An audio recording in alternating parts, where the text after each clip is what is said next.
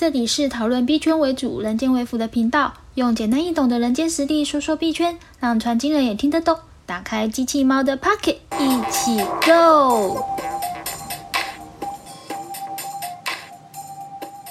嗨，大家好，我是机器猫，欢迎回到我频道。今天呢，想要跟大家。延续着第二十六集，就是上一集和田心舰长对谈，然后访问的内容。那我有摘录一些比较重要的问题，想要跟大家再来进行深入的回顾，还有讨论。那我们今天想要讨论的问题，其实是跟交易心态比较有关系，就是如何让自己具备一个比较好的交易心态。那具备良好的交易心态，对自己有什么样好处呢？以及我们要怎么做呢？我想今天这一集要讲的就是这个。那先回顾一下上一集当中啊，我们就是跟田心舰长啊，在整个对谈当中讲到了三个重要的问题。今天也当然这个讨论就会是以这三个问题为主轴喽。第一个问题就是关于交易记录的，就是你有没有在做交易记录，以及怎么样做交易记录内容。第二个就是在交易的过程当中，有没有去找到自己的交易思想，还有交易的信仰？再来第三个，我觉得是最重要，就是说怎么样在交易中，呃，认识自己，知道自己是一个什么样的人，然后以及抓到自己的交易的节奏、交易的频率，甚至于是能够形成自己的交易策略。首先，我们先来说说，就是大家有没有在做交易记录？为什么我会问这个问题？甚至于可能你打开很多理财频道，或者是很多 IG 等等跟理财相关的呃文章里面，他们都可能会去一直强调说，大家要做交易记录。其实交易记录是一件很重要的事情，因为它就代表了你的日常跟轨迹。那我跟大家分享一下，就是有一篇。报道是杜克大学，他们去研究，就是显示我们人呐，在这个日常的生活当中，有百分之四十以上的生活的行为是属于无意识的状态，就是不在认知的范围，是也没有经过深思熟虑，等于就像是呃肌肉反应一样，你遇到了。A 事件就自然会在大脑里，或者是你的身体记忆里，就自然而然的去做回应。就像你看到人们，你就自然而然会去把手伸去开门。那你可能完全没有注意到，说自己今天的开门的方法跟昨天有没有不一样，又或者是你在开门的当下，你有什么样的心态？因为那就是你自然而然的行为，甚至于就像我们在呼吸是一样的，很多人都会呼吸嘛，可是呢，你可能没有注意到自己呼吸是否急促，或者是。呼吸的长度、呼吸的深度，所以这个市面上非常多人在教你怎么呼吸这件事，连呼吸都要人教，对不对？因为这代表一件事，就是我们日常里面有很多其实是重要的 sign，但是我们从来没有去关注，我们就是。以生活的自然的习惯，或者是自然的无意识的 auto mode 的方式在生活。因此呢，杜克大学觉得啊，我们人应该要去关注自己，或者是注意自己的当下。好，那么换言之，我们回到交易上面来说，就是说，我们其实可以去思考一下，说我们的交易当中啊，有哪一些是已经在交易中存在的习惯。那透过记录的方式呢，就可以去把我们每一天，即使是一句话的方式，都可以列出自己交易的当下。不只是说，因为我们在上一集当中有讲到，就是舰长他怎么做交易记录，他就是用今天投入了一百 U 挣五 U，就是一个交易的胜负。交易的赚取多少钱这样子的一个流水账，但是他并没有去把今天为什么要做交易，驱使他做交易的原因写下去。其实怎么去写驱使自己做交易的原因，其实很简单，就是例如说，你可以把你当下心情写下去就好，不用写的太高深。就例如，我觉得今天的 K 线看起来很棒，哪里棒？它出现了钻石模型，或者是我从书上看到，或我从哪里看到这个形态，就像是一个杯柄的形状。或是上升骑行，你就把它写下来，然后呢，就把你这一句重要的名词关键字用个图示的方式画上去。什么叫做钻石模型？就自己画一个钻石，或是上升三角，或是骑行，你就是自己画一个形状出来。即使画的不正确都没关系，但是画下这个图像对你自己而言是有很大记忆，因为我们刚刚前面说了，杜克大学说我们有。百分之四十以上的行为都是属于一个习惯跟例行的程序，所以我们要把好的、重要的 information 变成身体的肌肉反应。这些东西，当你用图像的时候，因为人类其实对于图像的辨识是很容易的，因为我们从出生之后，我们第一个学习知识的方法就是用看的、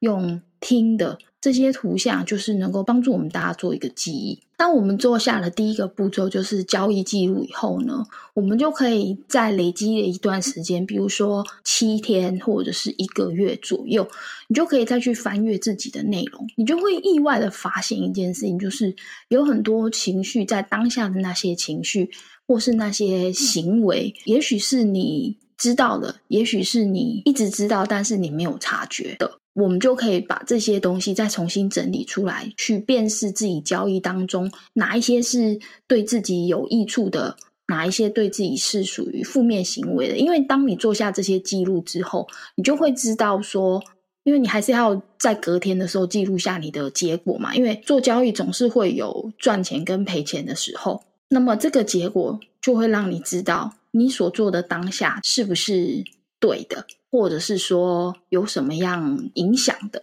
你就可以发现自己啊，交易当中哪一些是属于负面的形态行为，哪一些是属于好的对自己有帮助的行为。然后接下来第二个动作就是说。我们在辨识了这些交易行为之后呢，我们就要去持续的去对焦那些会造成交易或是对你生活当中不利影响的坏习惯或坏念头。当你对焦到这个时候，你要去往比较不好的地方去深入的观察跟了解，是什么样的状况会去触发你做这样的坏习惯或者是坏行为呢？像我们在前面几集讲的。爱因斯坦说：“如果你期待着你都用一样的行为去反映一件事情的话，你期待它有不一样的结果，你真的就是疯子，对不对？所以，我们如果要去改变自己的时候，往往就是要透过这些记录去了解自己到底有哪一些现象会出现哪一些坏行为。接下来，我们就把这些坏行为去。”进行一个调整的动作。当你去调整的时候，你就会有不一样的结果发生，这样才能跳脱坏习惯的老鼠圈。以我自己来说啦，我在整个做交易记录，其实我做交易记录的时间很长。我在刚开始进入资本市场、投资市场，甚至于我开始进行了所谓的金融交易的训练的时候，我的老师就教我们要每天画 K 线。我大概。有长达一两年的时间，我每天都在画 K 线。当你画到一个时间点，比如说画了二十天、二十个交易日，也就是一个月的时候，你就会看到一个基本的形态出现，从 K 棒变形态，你就会慢慢的带入自己的一些想法。不过这些事情是需要经过一些时间的累积啦。我在交易到学习到这个程度以后呢，老师其实当时会给我们很多训练。比如说，进入到察觉自我情绪的状态。其实，在交易当中啊，有一件事情是我们每一个做交易的人都必须知道的，就是什么样的情境、什么样的情绪是交易里面有帮助的，还有什么样的情绪是对交易有负面影响的。像我在盘点自己的情绪当中，我认为我的交易当中最容易。影响我情绪的是焦虑、急迫。所谓的焦虑、急迫呢，是什么？就是如果我发生了某些事件的时候，我就很容易焦虑，我会容易产生来不及、来不及这样子的感觉。那当我感觉到这样的时候，我就会有啊，想要赶快把它结束，赶快把这个手上的交易 close 掉。那往往我在这种焦虑的情绪当中，我就会比较容易做错决定，然后也甚至于比较容易发生亏损的状态，又或者是说没有吃完应该吃到的获利波段，这是我比较早期的时候发生的状态。那我后来知道说，原来我在遇到某些事件的时候，我就容易产生这样的行为的时候，我就会开始去根除我发生这些事件的几率。所以，我认为做妖记录是非常重要的。